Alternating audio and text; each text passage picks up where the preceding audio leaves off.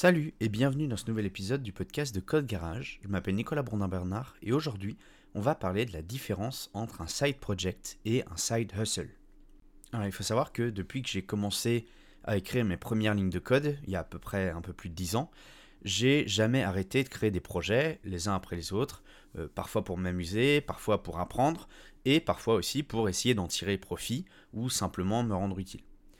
Alors, cette espèce de frénésie à monter des nouveaux projets, hein, que j'ai réussi à, calmer un petit peu ces dernières années, eh ben, ça m'a pris beaucoup de temps, mais ça m'a aussi énormément apporté sur le plan technique, euh, mais aussi sur la gestion de projet, la stratégie, la communication et plein de choses.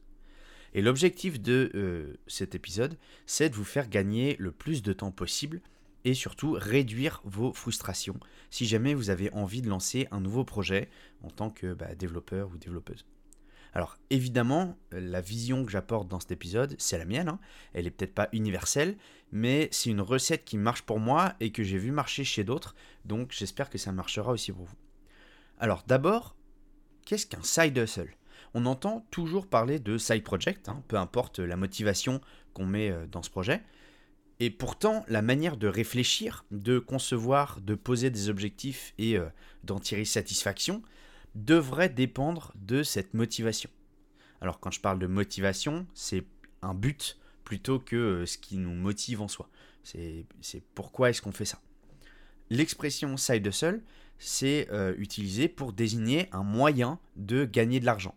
À l'origine, c'est utilisé plutôt de manière péjorative, mais avec les, dans les dernières années, ça s'est plutôt démocratisé. Et donc, c'est un moyen de gagner de l'argent à côté de son job ou de ses études. Alors, faut pas avoir honte d'essayer de générer de l'argent avec vos projets. Hein. Euh, il faut pas euh, cacher, se cacher derrière le, terme side project, euh, même si on veut gagner de l'argent. L'une des erreurs que beaucoup de développeurs et développeuses font, et même moi hein, je l'ai fait, c'est de se lancer dans un projet en se disant je lance un projet, je vais apprendre de nouvelles techno et en même temps essayer de gagner un peu d'argent avec ça. À chaque fois que euh, j'ai monté un projet avec cette mentalité-là, en fait, j'ai ressenti énormément de frustration parce que j'arrivais pas à me concentrer sur un objectif précis. Et du coup, eh ben, l'apprentissage, il n'allait pas assez vite à mon goût et l'avancement du projet non plus, et ben, encore moins les revenus.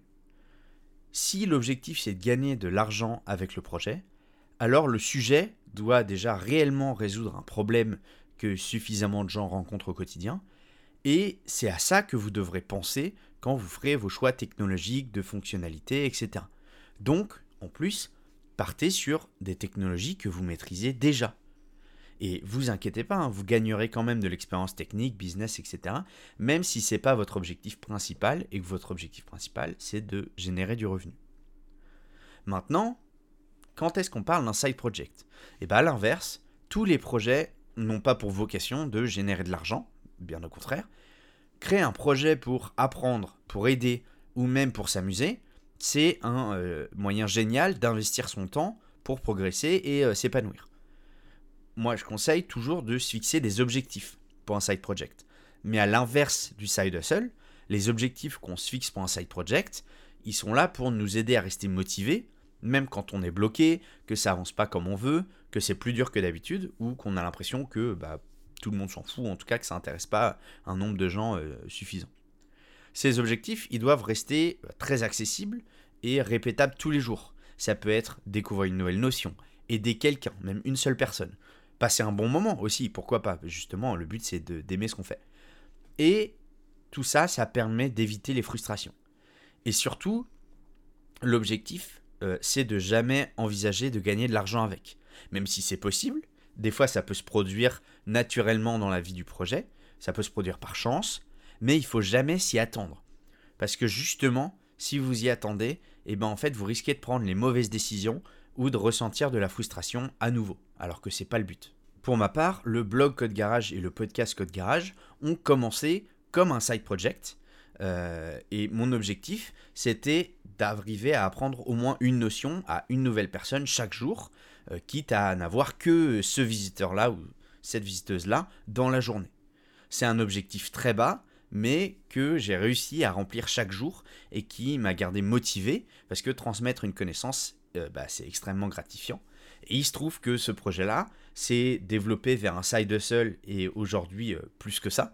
Euh, mais c'est simplement l'évolution, on va dire, qu'a eu ce projet-là, mais ça aurait pu très bien rester simplement un side project euh, dans lequel j'investis un petit peu de mon temps, mais qui me fait aucun retour sur investissement. En conclusion, avant de lancer un projet et avant toute chose, moi je vous conseille de décider de quel type ce projet sera.